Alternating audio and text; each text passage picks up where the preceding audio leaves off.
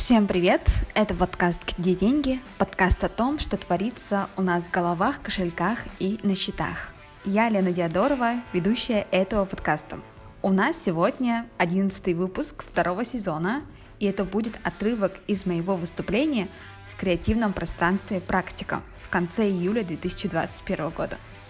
На этой встрече были читатели моего финансового канала «Кошелек 30-летних», и мы как раз говорили о том, что нужно делать 30-летним и как создать базу для своего финансового процветания. Ссылки на книги и источники я оставлю в описании. Ты решила об этом опыте рассказывать публично, потому что тема денег ну, и, например, как писала же пост о том, типа, отец алкоголик, да, там, типа, про домашний насилие. Это такие опыты, которые, они нас чем-то изолируют, потому что, ну, пипец сложно выйти перед людьми и сказать, вы знаете, у меня вот было так-то, да. И тема денег, она тоже такая нас изолирующая, потому что если, например, у нас есть долги, что-то не получается с работой, кредиты, нам очень страшно об этом не то, чтобы выйти публично другим людям вообще рассказать, а вообще даже близким сказать или себе признать. Поэтому я решила, господи, об этом надо говорить, потому что когда мы говорим, проговариваем это вслух, мы признаемся, во-первых, себе, во-вторых, мы рассказываем историю, и вот как раз то, что вот мы внутри себя, какие истории рассказываем, это как раз-таки у нас говорит про контакт с собой. И от того, какой у нас контакт с собой, какие истории мы рассказываем себе, в чем мы себе признаемся, у нас освобождается энергия. Когда мы говорим, да, черт, я там села, свела дебет с кредитом, и у меня такие долги, у меня появляется сила избавиться. И без вот этого вот признания очень сложно будет начать работу. В том, что касается денег, э, в том, что касается каких-то историй, нужно себе признаваться и об этом ну, обязательно рассказывать.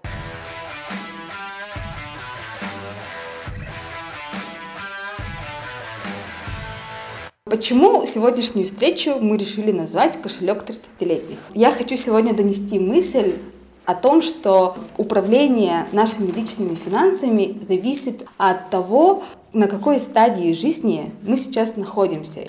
Я очень люблю читать много разных книг. Сейчас я очень много финансовых книг читаю. Инвестор и предприниматель Наталья Смирнова в своей статье о жизненных циклах личных финансов, ссылку я приложу в описании, выделяет четыре стадии. Это формирование до рождения первого ребенка, развитие от рождения ребенка до его поступления в ВУЗ, зрелость от поступления ребенка в ВУЗ до выхода на пенсию хотя бы одного из его родителей и старость от выхода одного из родителей на пенсию до ухода обоих из жизни. Я расскажу на своем примере. Да? Я стала мамой 24 года. Чем я занималась с 18 до 24? Мы как раз, знаете, такое поколение, которое, если вот взять теорию поколений, да, то для нас очень были важны бренды.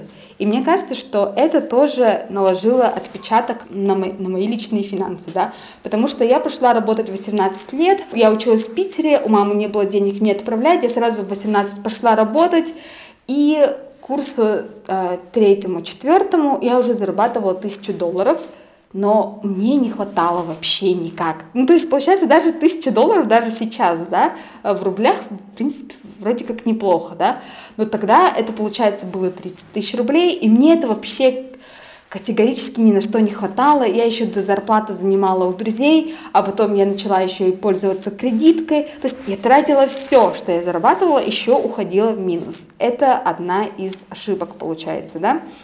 Потом еще а, ошибка в том, что у меня не было накоплений, кредиты.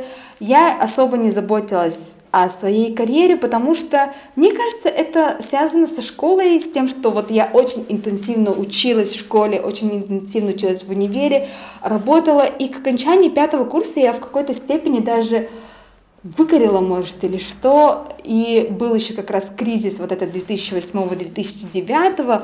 Тогда в Питере он очень сильно ощущался, прям вакансии везде поназакрывали, как-то было очень уныло и печально.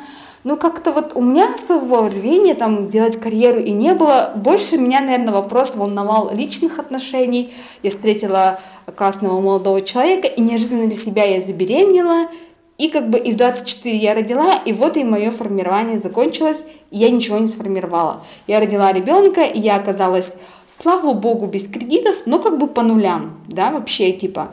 И это на самом деле тот еще, ну, мне кажется, то еще испытание оказаться без денег и с ребенком. Итак, я, значит, прихожу в вот очень интересный, долгий жизненный этап развития, без денег, с ребенком. Наступает не очень веселое это время. Вот. И я хочу вам привести пример. И у нас есть девочка из примера, Надя ее назовем, да. И вот она работает, ей 24, она работает продавцом, получает 40 тысяч рублей.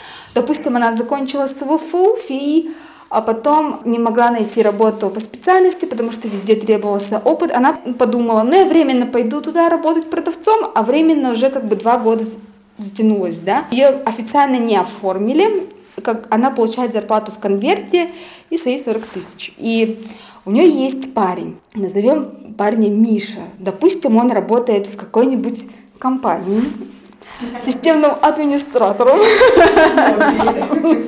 и получает 70 тысяч рублей. Он старше Нади на 2 года, ему 26 лет, и они хорошо живут. Ну, доход 110 тысяч на двоих, на семью, да. Вот они решили пожениться, и родители такие, ой, наши дети решили пожениться, типа, давайте мы им скинемся и сделаем подарок, типа, на первоначальный взнос. И каждая сторона скинулась по 750 тысяч, этого у них полтора миллиона рублей на первоначальный взнос, и они такие, типа, «Э, мы возьмем ипотеку, но не будем играть свадьбу, там, и так далее, берут ипотеку, и на 15 лет и платит 30 тысяч рублей, да, и коммуналка 5 тысяч рублей. Итого у них на жизнь остается 75 тысяч рублей. И они такие типа, ну, в принципе, неплохо, мы будем заказывать э, там суши, джонка, пиццу дода, да, по выходным будем ходить в кино, но обычная наша жизнь в городе, да, на 75 тысяч живут, молодая пара, как бы, ипотека там списывается с карточки, и все типа ок. Потом наша Надя вдруг неожиданно забеременела. Типа, ай, две полосочки, там и так далее. Ну окей, будем рожать и так далее. Ну, как обычная история тоже, да. И так как она официально не была трудоустроена, то есть она получает только там социальные выплаты, это вообще, наверное, как-то мизер. Вот. И в итоге она рожает одного, и, как сказать, Семья живет только на зарплату мужа, да, 70 тысяч рублей мы помним, а 35 тысяч у нас на ипотеку, на коммуналку уходит, и они живут только на 35 тысяч. И родители такие, а, моя же доченька беременная, я там ей буду отправлять мясо, там, молоко, там, э, на оптовку, там, на выходные съешь какие-то продукты, там, подгоню и так далее. Ну вот обычно родители помогают, да, как и есть. Ну окей, они так живут-живут, и мы помним, что родители э, свои деньги, которые они там, ну, как-то откладывали, отдали детям да, у них своих накоплений на пенсию нет. Вы чувствуете, какая задница надвигается. Вот. И того, как бы наша Наденька рожает, эм, она сидит с ребенком, гуляет, там ведет свой блог и так далее, ну типа ведет блог. А потом наступает время, ребенку два с половиной, у них не наступает, ну как сказать, им говорят, вы знаете, ваша очередь в муниципальный садик, наверное, подойдет через два года. И Надя такая говорит, я хочу выйти работать, давайте ребенка отдадим в садик платный, да, а там уже как бы э, субсидии нет, и они за 20 тысяч отдают ребенка в платный садик. А так как мы помним, что у Нади официального стажа работы нет, она находит работу, например, налоговой, да, 30 госслужащий, да, 32 тысячи рублей, например, она получает на руки. Итого 45 тысяч плюс 12, потому что мы вычитаем с 32 20 за садик, 67 тысяч семья вроде фу, слава богу, как-то можем уже нормально жить, да, как бы родители, вы можете там, как сказать, не, не надо вам так отчаянно нам подкидывать продукты. И тут вдруг заболевает отец парня его там срочно надо везти в больницу, как бы оплачивать там, я не знаю, давать докторам и так далее. Ну, в общем, мы помним, что денег у них нет, да, и они помогают отцу тоже восстанавливаться. Они не копят все это время, потому что все деньги уходят на семейные нужды. И тут, как бы, как сказать, вроде как и жить-то жить, на ноги вставать, но тут мы узнаем, что наша Надя опять беременна. Типа, черт! Но это обычная ситуация, согласитесь, бывает. Она рожает, и мы помним, что у нее маленький стаж, да, и она опять получает маленькие выплаты. и опять семья оказывается в таком, ну, не очень хорошем ну, положении. И того, и как бы Надя такая говорит, у меня токсикоз, так плохо мне, типа, давайте ребенка не будем садика забирать, будем продолжать платить по 20 тысяч. А ты как бы по дороге на работу будешь подкидывать ребенка в сад и потом обратно забирать. Вот, в итоге у них на семью, на жизнь остается всего лишь 20 тысяч рублей. Наш Миша нервничает и говорит, ну ладно, я найду какую-нибудь подработку там и так далее. Что-то начинает там подрабатывать и так далее. У них уже начинаются такие склоки, типа, ты не можешь держать семью там и так далее, вот это вот все. И потом на одной из подработок наш герой влюбляется в другую девушку и говорит, извини. И вот она даже уже залетела.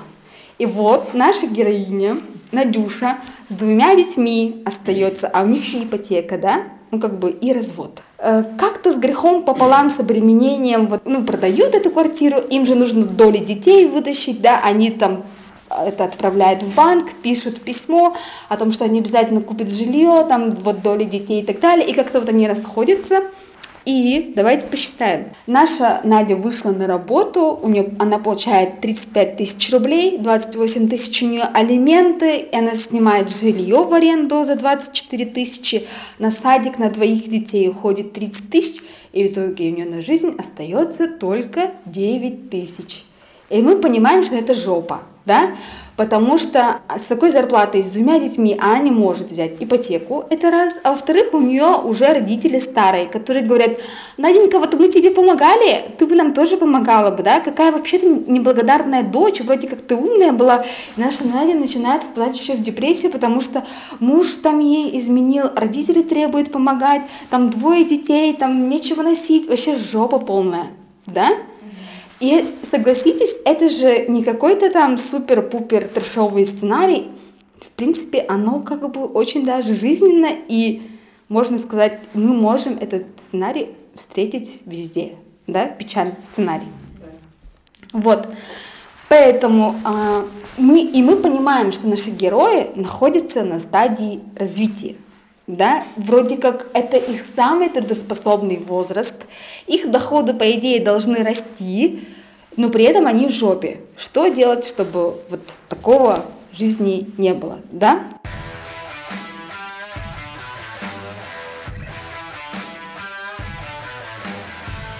Мы понимаем, что как раз вот 35-40 лет – это наш самый возраст, когда наши доходы растут, но при этом наши расходы очень сильно растут. Каждый второй ребенок, он как бы российскую семью на самом-то деле подталкивает к бедности, да, об этом я когда-то в Инстаграме писала. Вот, поэтому я сейчас не буду говорить, что надо планировать семью там и так далее, все взрослые люди все это понимают. Тут очень важно делать упор именно на контроле. То есть мы должны каждую копеюшечку нашу учитывать мы должны очень скрупулезно вести расходы. Вот эти наши герои, да, они находятся в такой ситуации, когда любая непредвиденная трата, то бишь болезнь там или еще что-то, выбивает их просто из седла. И они неустойчивые.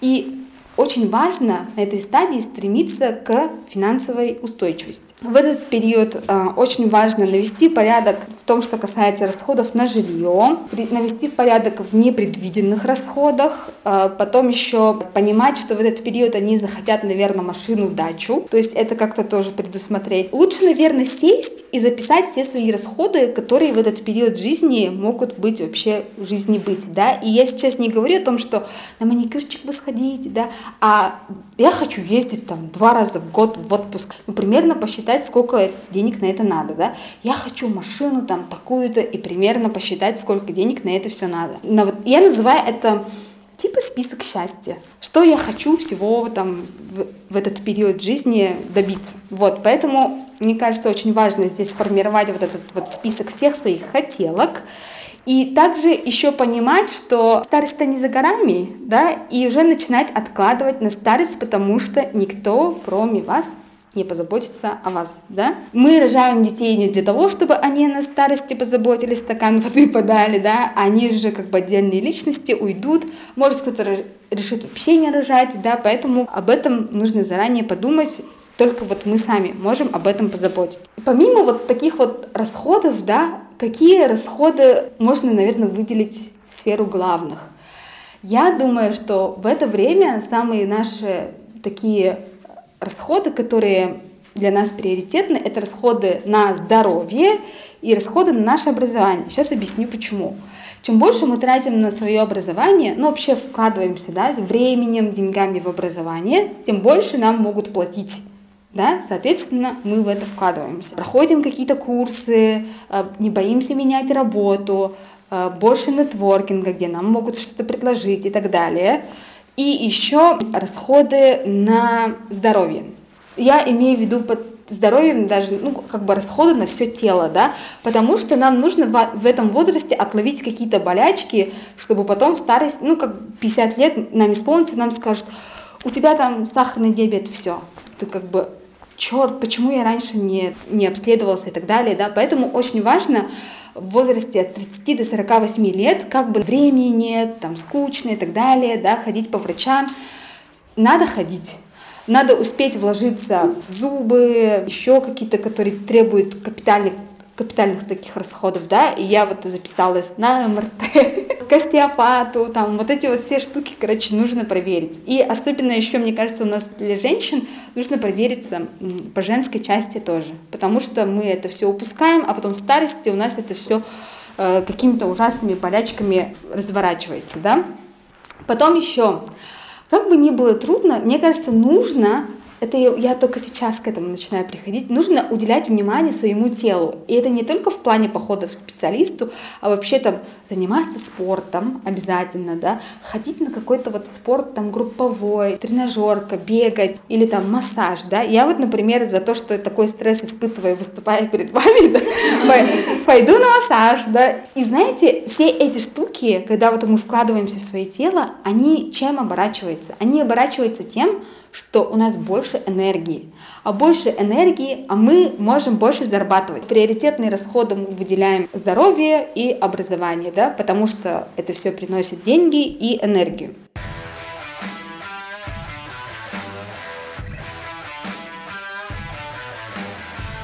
Что нам делать с доходами в этот период? Во-первых, если у вас есть дети, если у вас есть ипотека, если у вас есть работа, где вы платите НДФЛ, вам нужно воспользоваться всеми налоговыми вычетами, ну вот эти вот все пособия на детей, эти путинские выплаты, да, Короче, везде нужно обязательно подаваться. И еще а, на что стоит обратить внимание, на страховку. Страхуем себя, особенно если вы одинокие родители, да, Э, там, покупаем каска и так далее, страхуем свое имущество, потому что расходы, они могут нас выбить из колеи, мы знаем, да, поэтому, чтобы как-то себя обезопасить, мы обязательно задумываемся о страховке. Вот, у меня, например, из страховок есть э, от несчастных от несчастных случаев. Типа я сделала еще весной, потому что было очень скользко, и мне стало спокойнее. Подводный камень здесь в том, что нам нужно выходить на устойчивость. Формула устойчивости такая. Там, кажется, об этом в книжках нет. Я просто вывела это своим опытным путем, да, может, оно для вас как бы и не сработает. Для меня это э, взять все, все мои э, доходы, э, вычесть все мои постоянные расходы, и у меня еще 50% должно остаться. То есть, например, мои постоянные расходы, например, 50 тысяч, я должна как минимум зарабатывать 100 тысяч, чтобы потом у меня еще половина этих денег оставалась. Если у вас есть кредиты там и так далее, то как бы люди говорят о том, чтобы оставалось 30-40%, но стремитесь обязательно к тому, чтобы 50% оставалось. И что вот мы делаем с этими 50? В умных книжках опять-таки пишут, чтобы мы распределили все, все свои там затраты и получили доходы, там все это заплатили, и типа, чтобы у нас потом оставалось и уходило на инвестиции. На самом деле это такой булшит, со мной он не работает. Я, ну как сказать, до победного же должна потратить, да? Есть еще такая книжка «Заплати себе», да, но я такая, из названия же все понятно, я не буду ее читать. Как начать платить себе? Я прозрела, когда отдавала все долги. Господи, типа, я заработала деньги и все отдала, и какая-то несправедливость, типа, почему я всем другим заплатила, а себе ничего у меня не, не осталось. У меня в голове появилась шальная мысль, что вот Если я о себе не позабочусь, на самом-то деле никто не позаботится. Никто не подумает, Леночке, наверное, надо заплатить. Ну, никто, реально. Поэтому я такая, черт, я тогда возьму и заплачу сначала себе.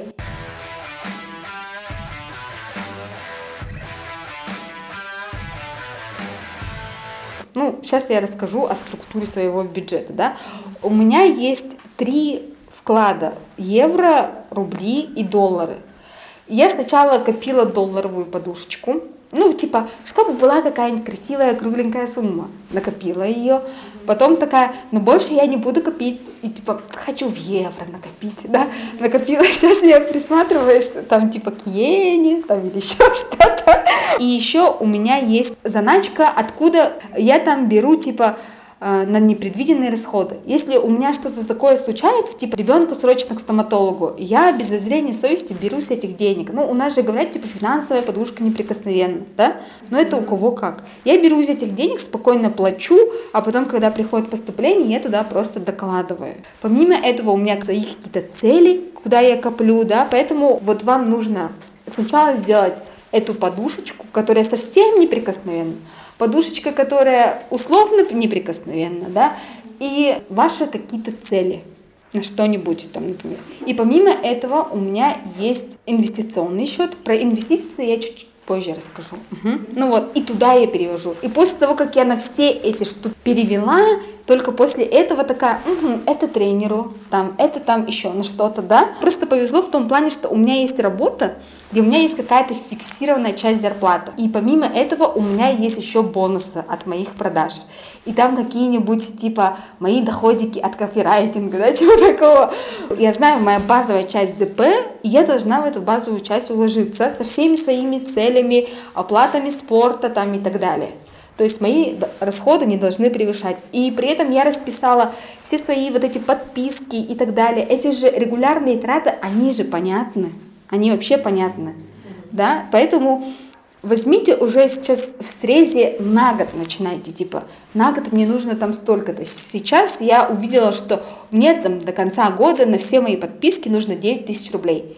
Я завела карточку подписки, виртуальную э, в Сбербанк онлайн, закинула туда 9125 рублей, и как бы и до конца года я ни о чем не парюсь, все подписки будут оттуда списываться. Там, подписки там плюс телефон оплата. Потом еще у меня есть вот эта вот карта для обязательных трат, карта для развлечений, я вот как раз завела карту с кэшбэком от Эба, да, и в принципе как бы это ок. Потом, я вам говорила, да, что должен быть обязательно список счастья, что вот вы должны за период с 30 48 обязательно записать.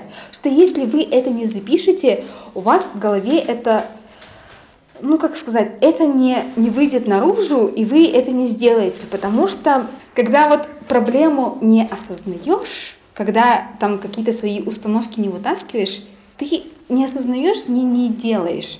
Поэтому обязательно, если вы хотите квартиру, вы должны все это дело прописать. Квартира, сколько стоит там и так далее. И вы уже начинаете думать, так, как я могу до туда дойти, да, там.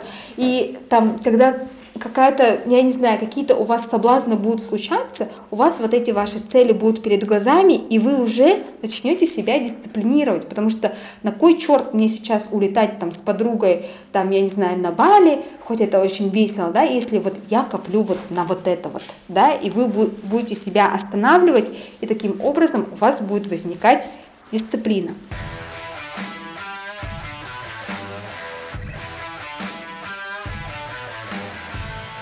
В этот период вам нужно достичь целей не только вот по своему списку, да, там не только научиться управлять э, личными финансами в плане доходов и расходов, но еще и начать заниматься инвестициями.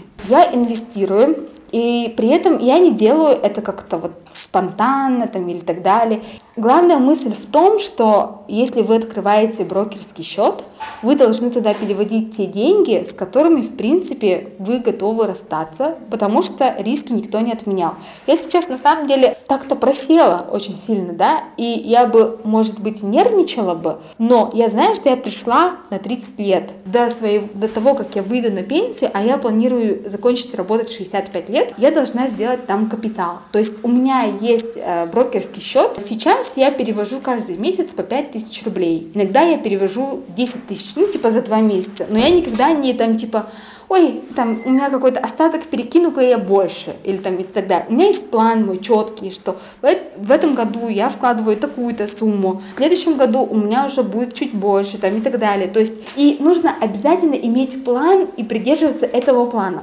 У вас будут искушения, типа, там, что-то очень быстро выросло, и вы захотите эти деньги вывести, да, там, или, например, а, что-то сильно просело, вы начинаете паниковать и начинаете продавать эти бумаги, которые вам на самом деле например, нужны, да. Поэтому в инвестициях нужно входить очень таким четким расчетом. Нас э, с какими целями вы идете. Если вы копите, например, на первоначальный износ, и у вас открыт ИИС, чтобы получать еще налоговые вычеты, да, например, вы говорите, за три года я хочу накопить, открываю ИИС, получаю еще там налоговые вычеты, вкладываю такую сумму, то вы и инвестировать будете иначе, у вас другие бумаги будут.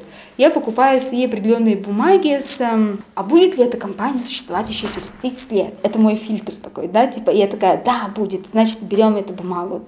Платят ли там здесь дивиденды? Поэтому а, у вас должна быть своя стратегия, и как бы ни было хреново, вы должны этой стратегии придерживаться, потому что если вы идете в долгую, оно должно сработать. Или если вы приходите в корот, на короткую дистанцию, у вас ваша стратегия она тоже будет работать.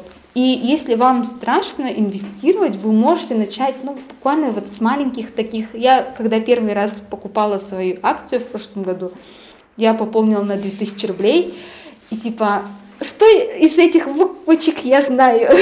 У кого вот есть брокерский счет? Вот. Вот, почти половина из вас инвестирует. Вот это круто. Мы же, когда начинаем инвестировать, мы думаем, что типа хочу достичь финансовой независимости. Я вот посчитала свои э, все регулярные траты, типа, когда мне будет 65 лет, я примерно буду тратить столько-то, и сколько я могу получать пассивного дохода с акций там, и так далее, чтобы там получалась эта сумма. Вот, поэтому вы тоже можете посчитать свои примерные траты, прикинуть, сколько вам будет нужно, и, соответственно, уже выйти на финансовую независимость.